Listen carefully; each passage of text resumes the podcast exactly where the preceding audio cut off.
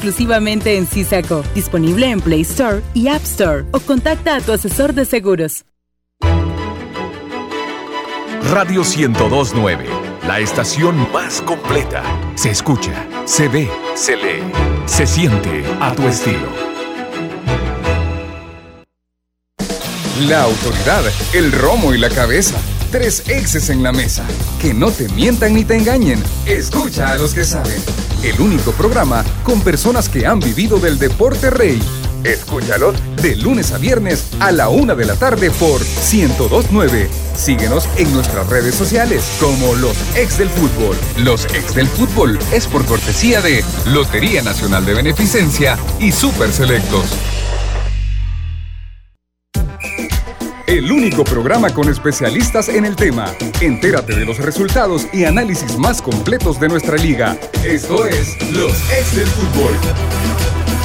Hola, hola, muy buenas tardes. Bienvenidos a los ex del fútbol en este jueves 26 de noviembre. Tenemos mucho que compartir con ustedes. Ayer se disputaba la segunda fecha de esta fase número 2 en nuestro fútbol. Vamos a estar platicando de los resultados que nos dejaban y por supuesto del deporte internacional. Manuel, ¿Qué tal? Mucho que compartir, mucho que lamentar, mucho que analizar también respecto a una jornada bastante bonita. Terminó siendo una jornada bastante bonita. Muchas gracias, señor productor. Está lloviendo ahí afuera.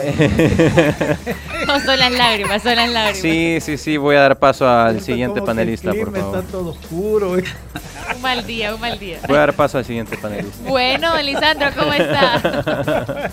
este, no, aquí linda. Bueno, yo, mira la sonrisa. ¿Cómo, disfrutado Lisandro? Una sonrisa vengativa.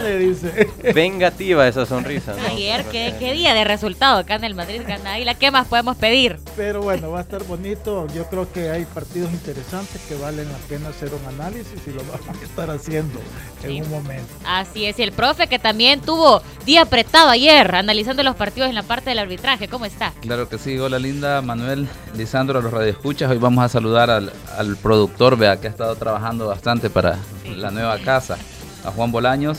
Y a todos los radioescuchas, eh, tenemos por ejemplo, para la cápsula arbitral un buen escenario, porque tuvimos dos partidos con un nivel bastante parecido y tenemos elementos de comparación del arbitraje, ¿verdad? Eh, aspectos puntuales, qué es lo que está fallando. O sea, el arbitraje en la jornada de ayer con esos dos partidos ha quedado desnudo. ¿Qué es lo que le hace falta al arbitraje? Ahora, yo le pregunto, si hablamos de la fase 2, ¿estuvo mejor el arbitraje de ayer o del fin de semana?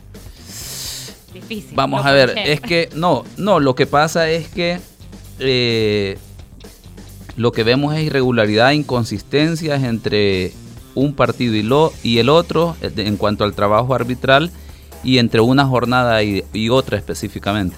Así es, bueno, vamos a estar analizando eso en la cápsula, tiene que estar muy pendiente. Si tiene dudas o preguntas de cualquier tema del fútbol nacional, puede estar comunicándose con nosotros al WhatsApp 74709819 o a través de las redes sociales Los Ex del Fútbol. Vamos a empezar a platicar del partido de FAS Firpo y yo quiero que Manuel empiece a compartirnos su opinión. Bueno, como comenzábamos platicando, mucho que lamentar, principalmente el resultado. Y hay comentarios, de hecho, de este resultado, ya lo vamos a leer. El resultado es un, resultado que a mi juicio se lo lleva bien eh, FAS. FAS tiene el mayor volumen de, de, juego durante el partido, tiene la mayor posesión de pelota durante el partido. No obstante, sí quisiera resaltar que el equipo, que Luis Ángel Firpo también tiene cierta llegada, en los primeros minutos consigue eh, llegar al arco rival. Eh, no, tal vez no pasa debido a un buen volumen de fútbol, sino más bien a llegadas puntuales. ¿no? Eh, aparte de eso, antes del segundo gol de Faz también Firpo tiene una ocasión clara de gol más allá de eso, creo que sí debe, debe de, hay, hay, hay, cosas que corregir en Firpo. Eh, considero, y esto es una apreciación muy personal, considero que el equipo en media cancha tiene muy poca pierna cuando Francisco Escobar, que ahorita está fuera de, de, eh, por lesión, eh, cuando Francisco Escobar no está en la cancha, se, se, siente muy solo el caso de Diego Chavarría, es, un, es el único jugador de pierna fuerte en, en media cancha y a Firpo le cuesta un mundo recuperar la pelota y más aún con un equipo como FAS que eh, intenta eso, intenta tener la pelota. A mí yo le decía a Manuel que en general creo que fue un mal partido, a mí no me gustó. Eh, partido, mal partido en general o de parte de Firpo. En general, de los dos equipos, pero sí creo que Faz eh, fue justo ganador, creo que fue en términos de malos el menos malo. Este primer gol viene de, una jugada inteligente que se avivan y el otro equipo está Marvin Aranda. dormido ahí viendo y, les cae ese gol. Pero en términos generales no me gustó el partido, pero sobre todo Firpo. Yo le decía a Manuel antes del programa que yo veía Firpo partidos sin orden, sin idea, eh, pelotazos, eh, a Apolo muy aislado. O sea, no sé, me sorprendió para lo negativo Firpo. Yo esperaba que a estas alturas el equipo este, hubiera mejorado en el juego que le habíamos visto en un principio. Es cierto que a lo mejor los resultados no lo habían acompañado, pero tenía, al menos se veía una idea de juego.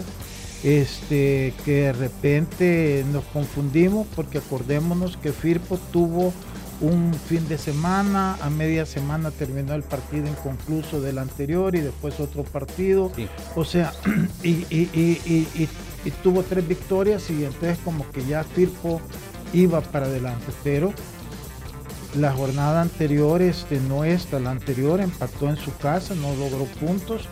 No vimos ese partido, pero por lo que vimos ayer, a mí sinceramente me dejó sorprendido en, en el desorden que, que Firpo se desenvolvió y al final yo creo que el triunfo fue justo para FAS. Ok, profe, ¿qué opinión le da este partido? Ayer mencionábamos que era un partido que podía mostrar eh, qué tienen estos dos equipos. Sin duda Firpo demostró que le falta mucho juego en conjunto. Todavía se, se puede reflejar eso, ¿verdad? De que Firpo es, digamos, es reciente nuevamente en primera división.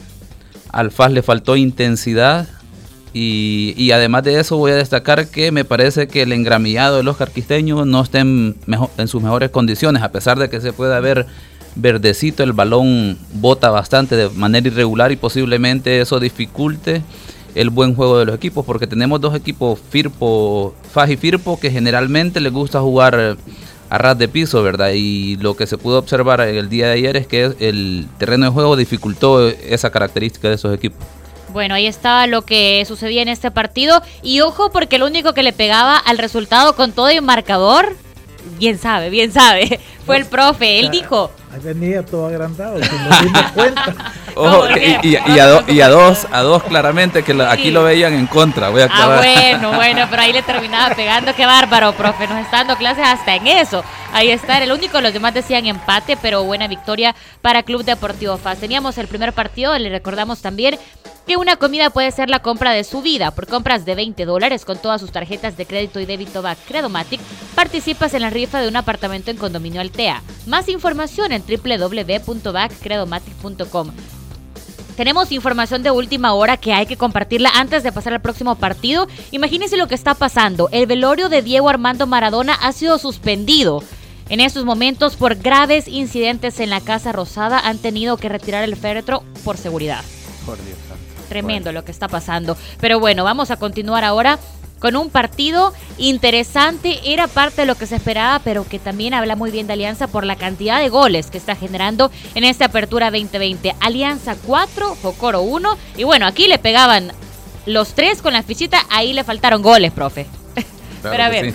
Manuel o Don Lisandro, ¿qué les pareció este, este duelo? Don Lisandro tuvo la oportunidad de estar en, el estadio. Sí, yo fui a ver el juego y la verdad, eh, a mí me pareció que es el mejor partido que Alianza ha desarrollado hasta el momento. Con Mario González en la portería. Con Mario ya voy a hablar de todo eso. Siento que el equipo es el que la gente quiere ver. Obviamente le falta todavía un poco más porque acordémonos que hay jugadores que todavía están en el proceso de recuperación y volver a, tener ese ritmo que lamentablemente se pierde con la enfermedad que tuvieron pero este fue un partido bastante bonito, siento yo el primer tiempo, el equipo jugó excelente porque también Jocoro quiso hacer una propuesta, quiso jugar de tú a tú y, bueno, el primer tiempo estuvo bien entretenido, comenzó el segundo, ellos anotan el gol, se ponen a 2 a 1, tuvieron otra jugada que la Muy que, bien que- que atajada Mario la- Mario.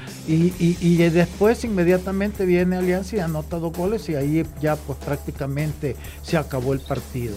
Pero lo de Alianza es, es interesante porque yo creo que ya el profesor ya, ya, ya se dio cuenta de lo que está funcionando y lo que no está funcionando. La alineación que sacó el día de ayer me parece que es la más cercana a la, a la que va a presentar de ahora en adelante. Yo siento que Mario ayer sí creo yo que ya se graduó como el portero titular de Alianza porque cuando tuvo que intervenir en jugadas peligrosas intervino y intervino bien.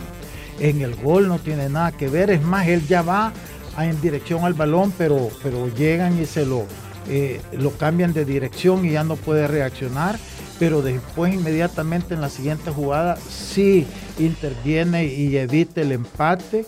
Entonces yo siento que ya con él tienen una garantía segura y seguro que va a ir creciendo porque es un jugador de 23 años que todavía no tiene tope a lo que puede llegar a dar. Y me alegro un montón y yo tengo que reconocerlo porque yo lo contraté como, como última opción porque no encontré quién fuera el sustituto de.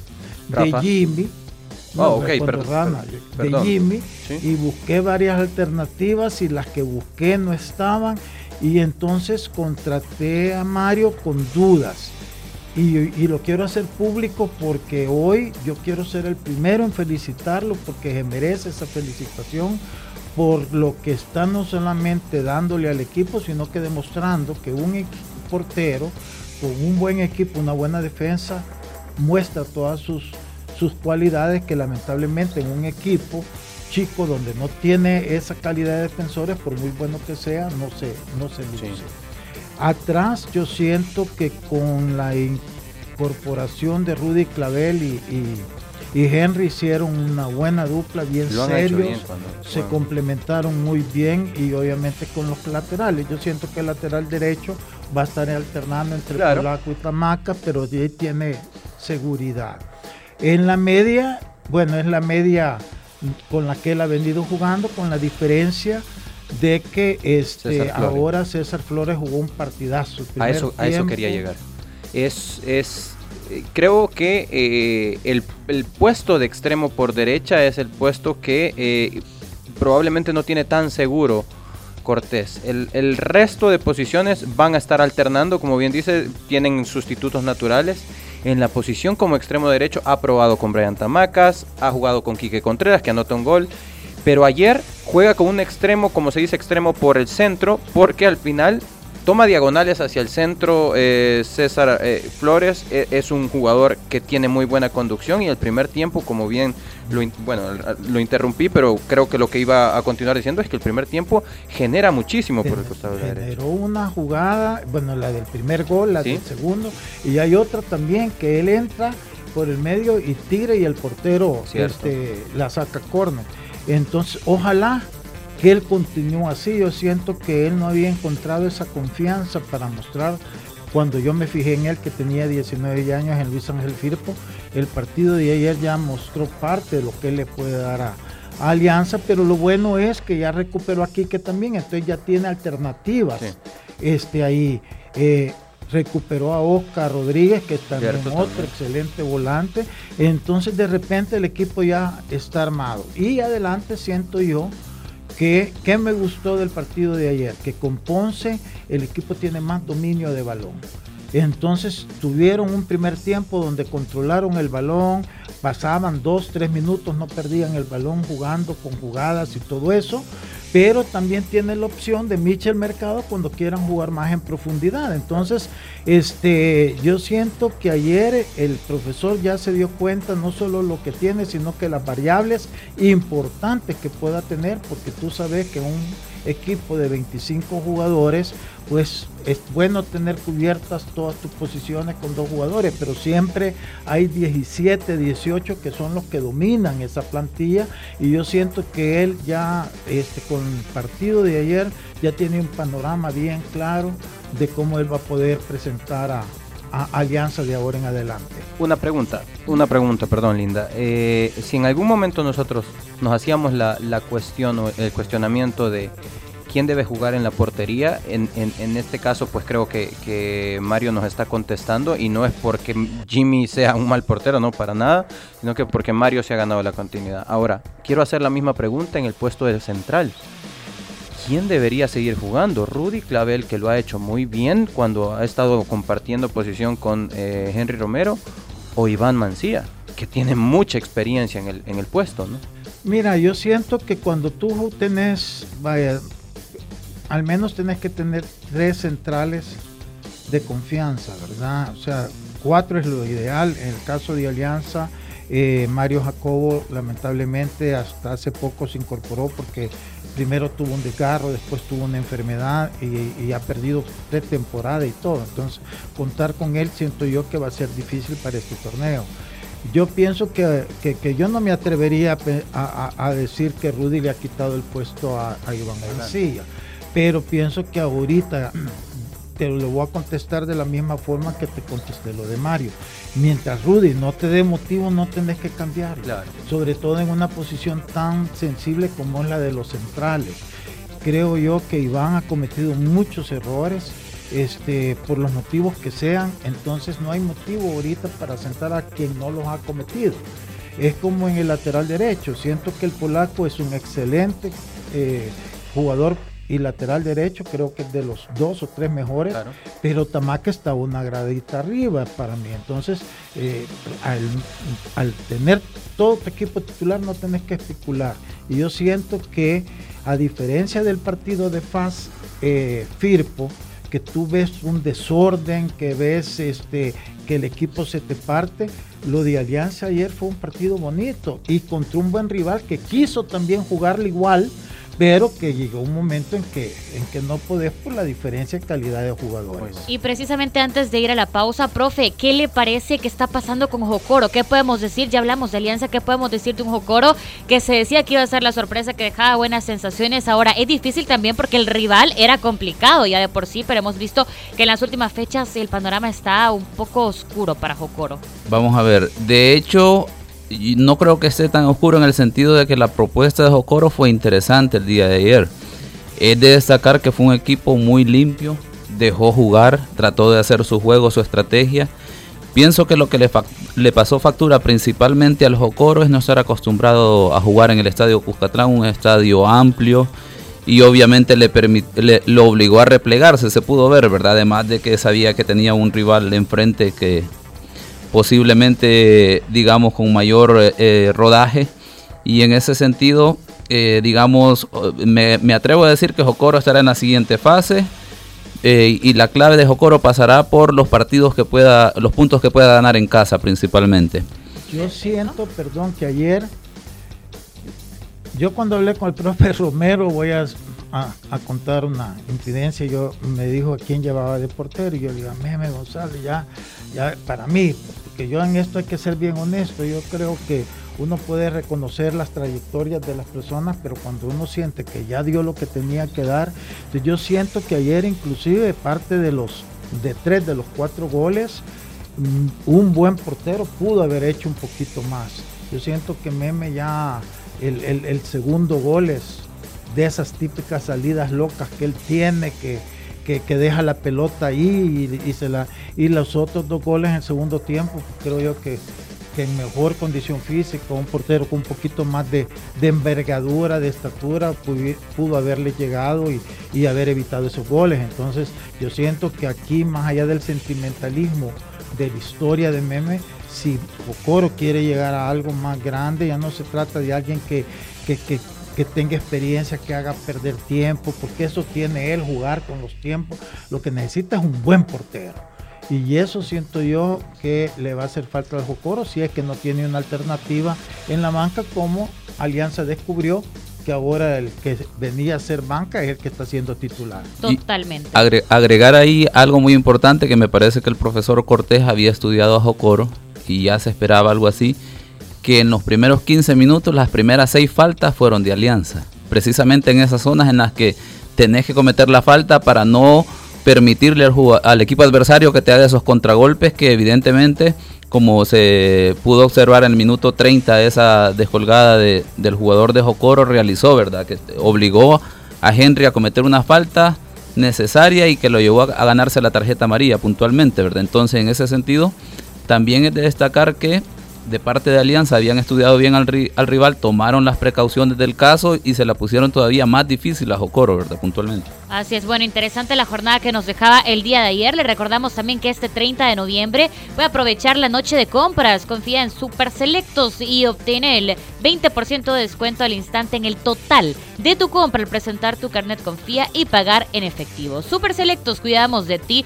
siempre. Vamos a seguir con otro de los partidos que hablábamos ayer. Club Deportivo Águila, una un empate hubiera sido bueno y una victoria hubiera sido lo mejor. Y así fue. También con una gran actuación de Nico Muñoz, que ya le habían empatado la cantidad de goles, llevaba cinco. Anoche marca su sexto gol en el Apertura 2020. Y números importantes también en el caso del defensa Ronald Rodríguez, que disputaba anoche su partido número 100 en primera y todos con la camiseta de Club Deportivo Águila. El resultado sería victoria para los emplumados frente a Metapan, en la casa de Metapan, y decíamos que esa cancha no es fácil para Club Deportivo Águila. No, no es una cancha fácil para Águila, es un gran resultado, para mí es un, es un, es el resultado que es el resultado de la jornada para un equipo.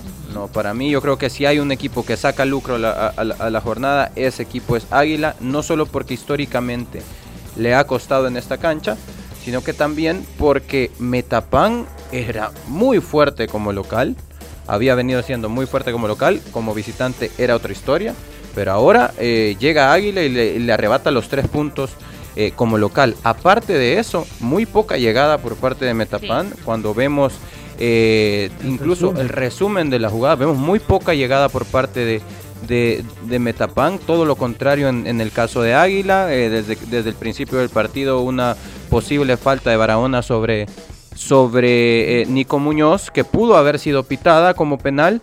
Eh, yo creo que, que, Águila hace lo correcto, hace, hace, un muy buen partido, llega a jugar con, también con un solo eh, jugador en punta como es Nico Muñoz y a la espalda de él. Gerson Mayen, que tiene un muy buen partido también, que, tiene, que le genera volumen de fútbol a Águila. No, yo creo que sí, estoy coincido 100% contigo que si había un resultado importante era el, que Águila sacó ahí en Metapan. Quiero pensar que lo de Metapan no es el karma que les está empezando por todos los líos en que se ha metido el presidente con, los medios que han pasado más distraídos con eso quizás que en lo futbolístico. Eh, creo que por lo que hemos visto en los resúmenes es bien pobre lo, lo que ofreció Metapan y si le encuentran la fórmula de quitarle ese entusiasmo, esa presión que ellos normalmente están acostumbrados a ejercer ahí, pues yo siento que Metapan va a tener problemas porque ya afuera ya, ya son cuatro partidos que ha jugado que no ha demostrado mayor cosa. Este, bueno, acordémonos que el último partido, en el último suspiro por esa falta tonta de Edson, logran el empate. Si no llevaran dos derrotas, eh, en, una etapa donde hoy los puntos sí son importantes. Entonces yo siento que si ha habido un, un, un equipo que perdió un montón, fue Metapan, y si hubo un equipo que ganó un montón, fue Águila. Porque anímicamente este resultado para Águila es una cosa y para Metapan es otra. Es el resultado más representativo de la jornada para ambos equipos. Y miren, ninguno de los tres le pegó el resultado. Bueno, sorpresa. aunque aunque Lisandro le deseó suerte, dijo que por ahí estaba la. Yo, yo, no, yo por linda me alegré. yo, dije que iba a ganar 2 a 1 Águila, por favor. Ah, que no le apegué puntualmente al marcador es otra cosa. Pero lo hizo por quedar bien con Linda. ¿Cómo no, no, no? Sí, los dos, los dos, los dos. De hecho, Linda primero viene y dice: ah. ninguno le pegó al resultado. Y luego... Entonces, yo anoté mal porque de hecho yo había notado que ese marcador era de Manuel, pero ya me acordé que el que da el, exactamente el marcador es el profe, nada más. es el más atrevido para dar esos resultados. Bueno, eh, tenía que ser un partido importante, y lo era para los dos. ¿Qué consideran que le hizo falta a Metapan en este partido para poder llevarse el resultado, por lo menos un empate? Porque al final, pues la victoria fue por la mínima. Eh, yo considero que eh, a donde gana el partido Águila es en media cancha. Eh, Águila juega con un 4-2-3-1, con un Gerson Mayen moviéndose a la espalda de, Nico Muñoz. los dos del centro, en este caso para Águila, fueron Jan Maciel y también el caso de Wilson Rugama. Estos dos jugándose mano a mano con eh, Sosa y con eh, Suazo. Eh, yo creo que si algo le hace falta a Metapan en, ese, en este partido, le hizo falta que uno de estos dos mirara hacia sus espaldas, porque Gerson Mayen se metía a las espaldas de los, de, los contenciones y tanto Sosa como Suazo iban mano a mano con los dos contenciones de Águila. Es decir, en ese punto en el que para un central es difícil ir a marcar a un, a un enganche del equipo rival, y ese punto también que para un contención es difícil mirar hacia atrás y regresar a marcar a Gerson Mayen que, que, recibía muy solo en esa, en esa posición. Creo que ahí es donde le hizo falta Meta. Yo siento que la mentalidad también del técnico puede estarle afectando, ¿verdad? Porque acordémonos que este es una mentalidad bastante conservadora y le hemos visto cada vez que ha salido afuera que el equipo no es el mismo que en casa, o sea, no propone igual. Entonces, ¿qué pasa? Llega un águila, a lo mejor él también dijo, bueno, no importa, es águila, no seamos más conservadores. Y están pagando el precio ese, porque hay partidos que pudieron haber ganado con una actitud, una mentalidad distinta, pero los han terminado perdiendo o empatando por esa mentalidad tan conservadora que la vimos reflejada en ese resumen donde no aparece ni una llegada de peligro de parte de Metapan. Así es, vamos a hacer una pausa ahora sí y le contamos que ahora es más fácil comprar tus lotines. Puedes encontrarlos en los puntos de venta autorizados como Farmacias Camila, Farmacias Económicas, Farmacias Beethoven, Tiendas Galo, Gasolineras Texaco Mirador, Caribe, Texaco Los Hongos, entre otros. Pausa y ya volvemos con los ex del fútbol.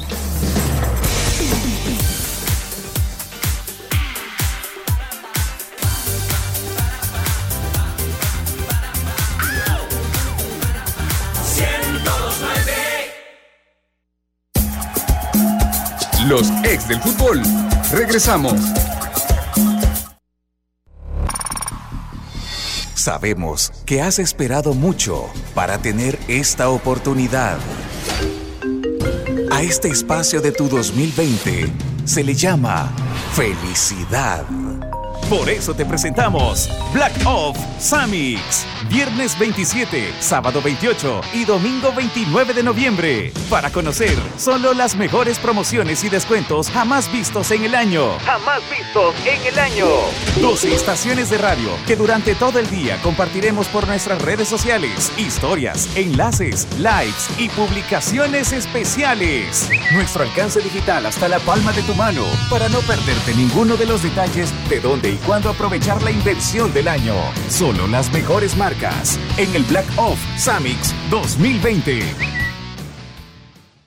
En CISA Seguros sabemos que cada viaje, cada ruta y cada kilómetro recorrido cuenta. Por eso creamos CISA Auto por Kilómetro, el primer y único seguro totalmente digital en El Salvador, hecho a tu medida, al mejor precio. Un seguro inteligente en el que pagas con base en los kilómetros que recorres porque para nosotros tu bienestar lo es todo. Sisa Auto por kilómetro. Adquiérelo exclusivamente en Sisaco, disponible en Play Store y App Store o contacta a tu asesor de seguros.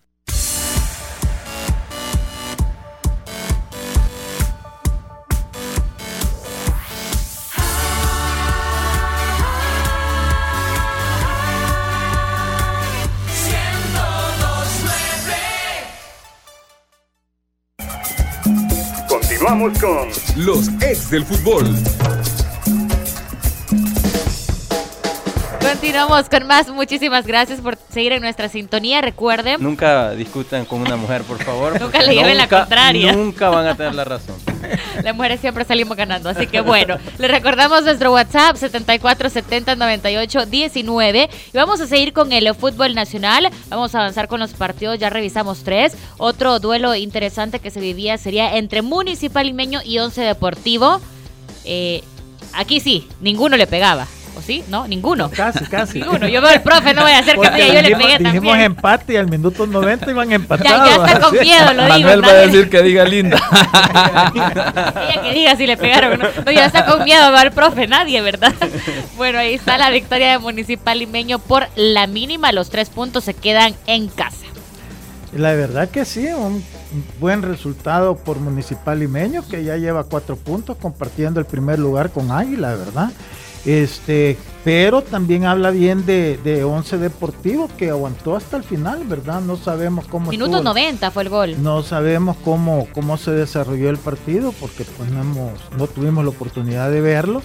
Pero si sabiendo ya cómo juega Limeño en su casa y todo eso, y lo que hemos visto del Once Deportivo, habrá sido un partido también bastante parejo, que al final pues creo yo que eh, la localía pesa en que los jugadores estén ansiosos de buscar el gol ese al final, ¿verdad? Tú como visita podés estar satisfecho con el empate y ahí se han de ver descuidado y Limeño conseguir una victoria importantísima que, que le está dando un buen eh, rédito en estos primeros dos juegos porque logró un empate importantísimo en casa de, de, de Firpo y ahora viene en su casa y la hace valer y, y gana los tres puntos. Así Sí, es. definitivamente yo, eh, no, y, y sí, Linda tenía razón, la verdad, yo había pronosticado para esto que Once Deportivo pues se quedaba con la victoria, eh, no obstante sí creo que, que también saca un resultado positivo eh, limeño, sumando cuatro puntos ya en, en- en dos jornadas, creo que eso es lo, lo, lo, lo que tenemos, a donde tenemos que apuntar a la hora de, de- de analizar. Eh, algo bueno está haciendo Limeño, porque en este caso sí podemos hablar de una racha, ¿no? Eh, Sí. Terminó bien la, la primera ronda. Goleando a Jocoro. Goleando a Jocoro, terminó muy bien la primera ronda con ese 4 por 0. Luego va y empata con, eh, con Firpo y ahora ganan. Ya son tres que había partidos. perdido también, acordate, este con Firpo 1-0 con un jugador menos 1 a a, 0 los 10 minutos. con un jugador menos y eh, agónico ese partido en aquella cancha muy fangosa, eh, un gol de Lisandro Claro de, de parte de Firpo. Eh, un gol en aproximadamente cuatro, sí, un gol en cuatro partidos ha recibido y eh, se nota que es un equipo duro que ha encontrado en Ancheta eh, probablemente un entrenador que entiende que el equipo debe defender bien y que en algún momento, y vaya momento para aparecer, en este caso eh, por parte de eh, Jason, si no me equivoco, es quien anota el gol. No hemos tenido eh, exactamente. Jason Quiñones. Jason Quiñones es quien anota el gol en in extremis y se queda con esa con esa victoria importante para el Lima. Así es, profe. ¿Qué conclusiones deja este partido? Bien, en ese sentido lo que parece que en este grupo será Santa Tecla, Chalatenango y Firpo posiblemente quienes estén peleando la cuarta plaza para la siguiente ronda. Bueno, En ese es. Todo, todo viendo a Manuel. sí. Entonces, porque digamos este ya Limeño prácticamente comparte el primer lugar con Facerí en este caso, con cuatro puntos. Y en el caso de Once Deportivo, que ya demostró que en su casa va a ser difícil, es un equipo que ya está compactado, conjuntado y obviamente va a dar la pelea de estar ahí entre los primeros tres y la cuarta plaza será la que disputen este grupo, los otros tres equipos. Bueno, interesante lo que se viene, así que como lo hemos dicho muchas veces, aquí no se puede dejar pasar nada, tienen que darlo todo en los partidos, ya este fin de semana se viene más actividad, una agenda bastante apretada para los dos equipos de la primera división. Eh, vamos a la parte de los genios de la tribuna. El fútbol, solo expertos lo manejan. Conoce la opinión de los genios de la tribuna. Los genios de la tribuna es gracias a Bacredomatic. Bueno, revisamos qué nos dicen nuestros genios a través de las redes sociales, a través del WhatsApp. Si no nos ha escrito, puede hacerle ahorita al 7470 98 19. Nos dice por acá Pablo Ernesto. Estos jugadores de mi Firpito no me entendieron. Era al revés el marcador. Ni modo de hacer el fútbol. Era quien nos decía precisamente ayer que Firpo ganaba 0 por 2. Pero dice Ah, que bueno. le entendieron mal los jugadores. Y bien mal. Le entendieron no, le al revés. entendieron súper bien. Pero al revés. Bueno, tenemos también aquí, dice, es una pregunta para don Lisandro. Dice, buenas tardes, saludos para todos, mi nombre es Antonio. Tengo una pregunta para el Prezi. Quisiera saber qué ha pasado con Mario Jacobo. Eh, hola Antonio, Mario Jacobo tuvo un desgarro eh, muscular que lo primero lo marginó mucho tiempo y ya cuando este, estaba volviendo fue que fue uno de los que salió con COVID-19. Entonces ahí también estuvo. Eh, entonces ha pasado casi dos meses fuera de los terrenos de juego. Entonces por eso es que a él ahorita le va a costar ponerse a tono con el resto de sus compañeros. Bueno, ahí está, tenemos más comentarios, ahí estaba la respuesta para Antonio, nos dice también Alias de San Miguel, que nunca se pierde el programa. Hola, buenas tardes, buen gane de Águila y a seguir trabajando por mejores resultados. Se nos viene Alianza, están ansiosos esperando ese partidazo que se viene el fin de semana. El cachorrón. Pasemos al siguiente. Por el cachorrón. Ah, ya lo vio. Ya lo alcancé a leer. Un saludo a todos, pero en especial a Manuelito. ¿Qué dice ahí? 2 a 0 bueno. bueno. ¿Cómo, le toca la herida? Sin trabajo, bueno, escucha, escucha. Reunión, reunión después, Miguel, dice Manuel. bueno, tenemos más por acá en las redes sociales. Dicen. Miguel dice, comparto su opinión eh, de lo de Don Lisandro, un tuit donde decía que era el mejor partido hasta ahorita de Alianza y dice Miguel, comparto su opinión y solo le agrego lo que usted refutó en Twitter hace poco. No habíamos visto jugar a Marvin junto con Ponce, hoy se vio un Monterrosa diferente, un equipo con mejor volumen de juego, llegando por las bandas y con una zona media con ideas. En serio, el mejor juego. Parece que muchos coinciden, ¿no? Que este partido ha sido el mejor de Alianza. Charlie dice, queremos ver esa sonrisa de Linda Cruz por el gane de Club Deportivo Águila. Bueno, está permanente ahorita, pero hay que esperar el fin de porque eso sí. Justo y necesario. es una excelente victoria de Águila. de verdad que justo y necesario para Tienen que preparar mucho para este fin de semana. También Eder Esquivel nos dice, desde que se rumora que hasta el arbitraje llega por compadrazgos y no méritos, es válido imaginarse cualquier cosa en este fútbol. Ider nos dice también, a pesar de la victoria, el árbitro se fue abuchado por el público albo al medio tiempo. En la grada se le tilda de anti-aliancista. Bueno, parte de lo que sucedía el día de ayer. Antonio dice, don Lisandro, me gustó la actitud de Super Mario, molesto por el gol de Coro y el domingo a, a Jimmy no le importó. Ahí es lo que nos decía, parte de la actitud, las personas analizan mucho, ¿no? Las reacciones de las personas luego de lo que viven en los diferentes partidos. También nos dice Mauricio Espinosa, las 3G para Alianza ganó, gustó y goleó. Parte de lo que nos comparten. Muchísimas gracias a los genios de la tribuna por compartir. El cachorro le mando un abrazo, Manuel. Bueno. Ahí está. No he recibido por hoy. gracias. El fútbol, solo expertos lo manejan. Conoce la opinión de los genios de la tribuna. Los genios de la tribuna fue gracias a Bacredomatic. Una comida puede ser la compra de tu vida. Por compras de 20 dólares con todas sus tarjetas de crédito y débito BAC Credomatic participas en la rifa de un apartamento en Condominio Altea. Más información en www.baccredomatic.com. Y bueno, ahí nos estaban tocando el tema de la parte del arbitraje, así que no los vamos a hacer esperar más y vamos a pasar a la cápsula arbitral. Ni roja ni amarilla, es lo que Elmer diga. La cápsula arbitral. La cápsula arbitral es gracias a CISA. A ver, profe, cuéntenos un poquito sobre lo que se vivió ayer en el arbitraje de esta segunda jornada, fase 2. Bien, tuvimos dos partidos que, como decíamos al inicio, dan elementos para hacer una comparación de qué está pasando con el arbitraje. Tuvimos el FAFIRPO, el cual fue dirigido por Jaime Herrera, en términos generales muy buen partido. Eh, los errores, los normales de un partido no tuvo mayor incidencia en el desarrollo del partido, del encuentro. Tal vez hay un poquito de en el tema de ubicación, desplazamiento, y ahí vamos a, vamos a responsabilizar a los que designan, ¿verdad? Porque es el árbitro que venía bien, lo hacen descansar una fecha, y, y, no, solo descansar una fecha, ¿verdad? Sino que en la jornada no fue a, a segunda división y todos esos elementos que muchas veces te pueden hacer perder ritmo o confianza, ¿verdad? Eh, pero a pesar de eso hizo un muy buen trabajo, la aplicación de los aspectos disciplinarios fueron muy buenos. Es de destacar eh, lo que decía Lisandro al inicio, esa jugada del minuto 21 en la cual Faja anota un gol. De, eh, eso se requiere mucha atención del árbitro porque no es solo que el equipo quiera reanudar inmediatamente, ¿verdad? Que sea rápida la situación, sino que el árbitro se percate de esa situación para que la vale ya que de lo contrario eh, implicaría que el árbitro puede hacer retroceder la jugada porque él no se percató si la reanudación fue correcta, entonces es de destacar ese, aspecto.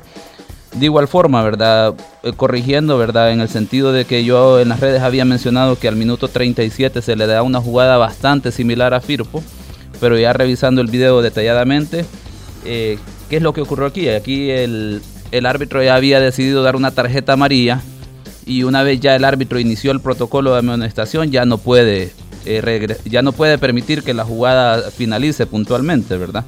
Eso nos hace ver que en términos generales este árbitro hizo buen partido, buen control, la parte disciplinaria, las decisiones técnicas en general, ¿verdad? Dio una tarjeta roja por una entrada eh, con uso de fuerza excesiva. Sí, Denilson Rosales se pasó en eso sobre Brian Landaverde. Que esta la podemos marcar y comparar con aquella roja del Metapan eh, FAS precisamente de la primera jornada. ¿Y por qué insisto siempre en esa jugada? Porque ese es un punto de inflexión y de comparación, porque esa la dieron como buena. Entonces las demás que tengan ese mismo nivel o mayor nivel de uso de fuerza tiene que ser definitivamente tarjeta roja. ¿Y por qué vamos a mencionar eso? Porque posteriormente en el Alianza Jocoro, a pesar de que vamos a salvar esto, de que el arbitraje no tuvo mayor incidencia del partido, se desarrolló de buena manera, lo que podemos entender aquí es que no hubo lectura de, lectura de juego, es el concepto que se utiliza a nivel del vocabulario, lenguaje técnico dentro del arbitraje, que es entender lo que está pasando. Por ejemplo, ¿qué puede llegar a hacer a que un equipo sea acreedor posterior de tarjetas amarillas o de situaciones que el jugador y el equipo pueden entender que están bien eh, puntualmente? Alianza, decíamos en la parte del análisis del partido, fue el que cometió seis, las primeras seis faltas definitivamente en los primeros 15 minutos del partido. Alianza puede ser una estrategia y que es válida, sí es válida, en la medida que haya un árbitro que se la permita. Posteriormente, eso puede hacer creer a los jugadores que ese tipo de situaciones están permitidas y te puede hacer caer en el error de ganarte tarjetas amarillas porque no sentís la presencia del árbitro puntualmente. Y es aquí donde el árbitro no tiene que valga la redundancia, arbitrar solo el juego, sino también para los jugadores, que los jugadores entiendan que hay, hay, una autoridad que tiene presencia, tiene control, se está dando cuenta de las cosas. No sucedió en ese partido, ¿por qué? Posteriormente de los 15 minutos ya se volvió un, partido un poco más parejo, ya el, el Jocoro empezó a, a, meter piernas, cometió un par de faltas en el primer tiempo, 7 puntualmente de, del minuto 15 en adelante y eso hizo acreedor, por ejemplo, a Alianza de tres tarjetas amarillas puntualmente en el primer tiempo. En tres situaciones, una, una simulación, digamos, de blanco, que la vamos a dar por válida en cuanto al árbitro, además de que es el que está ahí dirigiendo, pero no hubo coherencia en la situación del minuto 55 ya en el segundo tiempo, o 51 puntualmente, cuando el jugador de eh, hace una, una, exageración del contacto que se genera con Mario. Si ponemos en la balanza la situación, o debió amonestar las dos, o ninguna de las dos puntualmente. Entonces no hay un equilibrio en esas situaciones. Y más allá de las otras situaciones que pudieron suceder en el partido, es que al minuto 90 se da una situación de patada, como la vimos en el partido eh, Firpo contra Municipal Limeño, el jugador número 9, me parece que fue de, de Firpo el que salió expulsado, el número 10 no recuerdo puntualmente. Barahona, eh, Barahona fue el, expulsado de Firpo, ¿no? El, expulsado de Firpo. Hace, como dos jornadas. Una tarjeta roja con una patada similar a esta, casi idénticas, calcadas. Entonces aquí el árbitro apenas se, sanciona y la sanciona a favor de Jocoro puntualmente, porque antes hay una circunstancia que me parece que es la que observa, y si es la anterior la que sancionó, le pone mayor agravante a la que la siguiente jugada es una patada con uso de fuerza excesiva y que va directamente al jugador. Entonces, vamos a ver, ¿qué es lo que pasa aquí? ¿Qué es la lectura más allá de centrarnos en que si el árbitro eh, hizo buen o mal trabajo? Porque lo importante es que no incidió en el resultado del partido, no determinó el resultado, un 4 a 1 que no puede excusársele al árbitro, ya que en todo, en todo caso, como mencionaba el aficionado, debería de ser Alianza, que en todo caso debió haber salido inquieto por la labor del árbitro. Lo que estamos viendo es que los árbitros, vamos a ver, pareciera que no están teniendo un entendimiento del juego, no están preparando el juego y a mí la lectura que me da eso es que quizás están más pendientes de la evaluación a quién responden en relación a términos de designaciones que al juego mismo. Y vamos, eh, este es un árbitro internacional que eh, por su rodaje, por su experiencia, ya debería de quitarse eso, ¿verdad? De que aquí ya va contando más el prestigio del árbitro en el fútbol nacional, más allá de quedar bien con los jefes. O sea, el día de mañana o, o, el día después del partido, como ha sucedido de ayer para ahora, estamos hablando del árbitro del partido. No estamos hablando de los jefes que, que quiénes son los que lo designan, si están haciendo bien o mal o no. Entonces el árbitro debe de enfocarse en dirigir el partido de la mejor forma.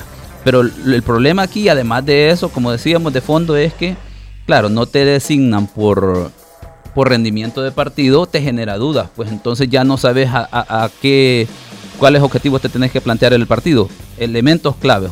Las primeras seis jornadas, decíamos, el árbitro más regular, Jaime Herrera. En la siguiente jornada descansa y uno de los árbitros que más había fallado en la primera fase, Iván Barton, va designado en la segunda fase, es Sonsonate Metapan. Hace un buen partido Iván Barton y ahora descansa. Entonces no hay esa consistencia, esa idea de que se está premiando al que mejor trabajo está haciendo. Lo veíamos, por ejemplo, hagamos la analogía en términos de un equipo de fútbol. Alianza, decíamos, no había encontrado el 11 titular el entrenador. El día de ayer lo encontró y, la lógica dice, este equipo es el que debería repetir el fin de semana, porque están haciendo bien las cosas. El arbitraje se debe manejar de la misma forma. Los que mejores están rindiendo, los que mejor trabajo están haciendo, esos son los que deben de ir designados. ¿Por qué? Porque eso le ayuda al mismo atleta. El árbitro es un atleta. La confianza, la seguridad de que estás haciendo bien las cosas, eso tenés que seguir haciendo. De lo contrario, pues seguiremos viendo arbitrajes irregulares en una misma fecha, en el mismo partido así, inconsistencias que al final no es responsabilidad de los árbitros puntualmente. Decíamos, del árbitro en turno porque es su prestigio el que está en juego.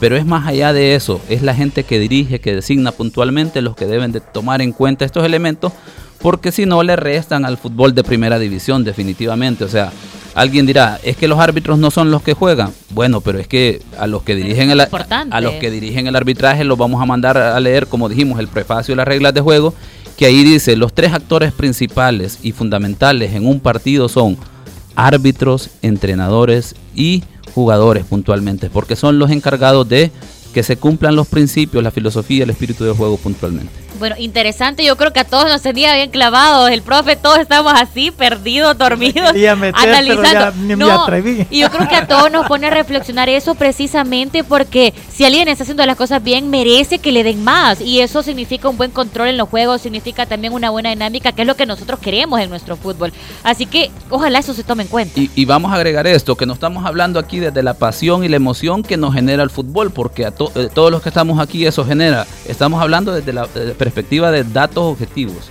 De ser árbitros, justos y de cometer árbitros que han cometido errores puntuales que no merecen premio están arbitrando y a la inversa, árbitros que salen bien de una jornada descansan. Entonces uno dice, revés, ¿qué lógica ser, es la que sí. están aplicando? Obviamente no es el tema de rendimiento puntualmente. Ojalá nos estén escuchando y nos hagan caso en esto. Aquí estuvo la cápsula arbitral. Ya, ha venido bien con las pilas puestas, con el gane, sí. La cápsula arbitral fue gracias a CISA. CISA Auto por kilómetro, el seguro que pagas con base a los kilómetros que recorres, adquiérelo exclusivamente en CISA Go, disponible en Play Store y App Store o contacta a tu asesor de seguros. Ya tenemos los últimos minutos, vamos a revisar. Eh, antes de los últimos dos partidos vamos a pasar a las picaditas, a revisar qué ha sucedido en el ámbito internacional. El resumen de las noticias más importantes a nivel mundial. Las picaditas. Las picaditas es por cortesía de Lotería Nacional de Beneficencia. Y en esta ocasión empezamos a hablar de Arturo Vidal que la está pasando mal y le tira un mensaje al árbitro. Le dice, tienes ahí el bar para mirar y nada. Arturo Vidal sigue su particular pesadilla contra el Real Madrid. Ya no solo por las derrotas, sino porque su carácter lo ha llevado ya a ser dos veces expulsado ante los de blanco. Ante el Inter, el chileno se calentó tanto al no señalar el árbitro Anthony Taylor penalti sobre el de Varane que vio doble a María en apenas 10 segundos. El silbante muy cerca de la jugada lo vio tan claro que ni siquiera quiso acudir al videoarbitraje. Por otra parte, el calvario de Maradona en Barcelona. El fichaje de Diego Armando Maradona por el Barcelona fue una operación récord en aquel momento. El club azulgrana pagó en 1982, poco antes de que comenzara el Mundial de España, 1.200 millones de pesetas, equivalente a 7.2 millones de euros, una cifra impensable en aquel momento. Fue una gran apuesta de José Luis Núñez que tuvo que luchar contra todo un país que no quería la marcha de su gran estrella. La AFA puso todo tipo de impedimentos para que se concretara la operación, pero al final no logró su objetivo. Las picaditas fue por cortesía de Lotería Nacional de Beneficencia. Compra tu lotín dinero en un 2x3 y descubre lo fácil que es ganar raspando la zona de juego y descubriendo dos figuras iguales en la misma línea. Y además tienes una oportunidad extra con el bono, la cual raspas y te ganas la cantidad indicada por solo un dólar. Ahora sí, vamos a aprovechar los últimos minutos para revisar los últimos dos encuentros que tenemos pendientes. Y de hecho hablamos de el único empate sin goles que se registró el día de ayer entre Chalatenango y Santa Tecla. ¿Qué nos dice este resultado de esos dos equipos? Bueno, es un el resultado en, Chalate creo que habla muy bien de Santa Tecla. No quiero opinar, a, ver, mi opinión de, que el empate es bueno para Santa Tecla no solo tiene que ver con el resultado como tal, sino también el juego en sí. con el juego en sí. Santa Tecla tiene un muy buen partido. Eh, al ver también el resumen, si hablamos del resumen de, Águila, de Metapan Águila, en, en el que Águila se impone en, cuanto a cantidades de ocasiones de gol, pues tenemos que decir lo mismo de el Chalate Santa Tecla. El equipo visitante, el equipo tecleño tiene un gran partido allá en, Chalate, tiene muchas ocasiones de gol, tiene una gran participación por parte de, de jugadores que han sido claves en el, en el equipo, como es también el caso de eh, en media cancha eh, Rodrigo Rivera. Se ve que tiene una muy buena recuperación y su transición al ataque está siendo muy limpia. Eh, está teniendo un, un, volumen de juego desde hace muchas jornadas Santa Tecla que es digno de admirar, contrario a lo que yo personalmente he venido defendiendo de Chalate Creo que no, no fue un buen partido de Chalatenango. Como local tenía que haber sacado los tres puntos. Y era el único que no le pegaba, Manuel. Y era el único partido en que se puso en contra de Don Lisandro, ya ves. Por eso le pasa. Me fue mal. Ya ves cómo me, cómo me están tratando ahora, por Dios. No, ¿cómo va a creer? todo? El día que, que jueguen los equipos sí vamos a hablar. Pero bueno, eh, interesante lo que pasaba. Don Lisandro, ¿qué le pareció este partido? Yo lo que siento es que van a seguir entrando de choto los aficionados en Chalatenango. Porque si van a seguir con la, con la filosofía de, que juegan mal y entonces los van a dejar entrar, porque yo estoy de acuerdo, yo siento que yo, bueno, yo ya lo dije hace dos, tres jornadas que para mí el Chalate está siendo una decepción para lo que pensábamos que podía ser Chalatenango. Para los jugadores que tiene también. Y los jugadores que tiene. Si es que no quisiera hablar mucho, yo le tengo mucho cariño a don Ramón, pero no sé, algo está pasando que Chalatenango pues no está funcionando como yo pienso que la junta directiva esperaba.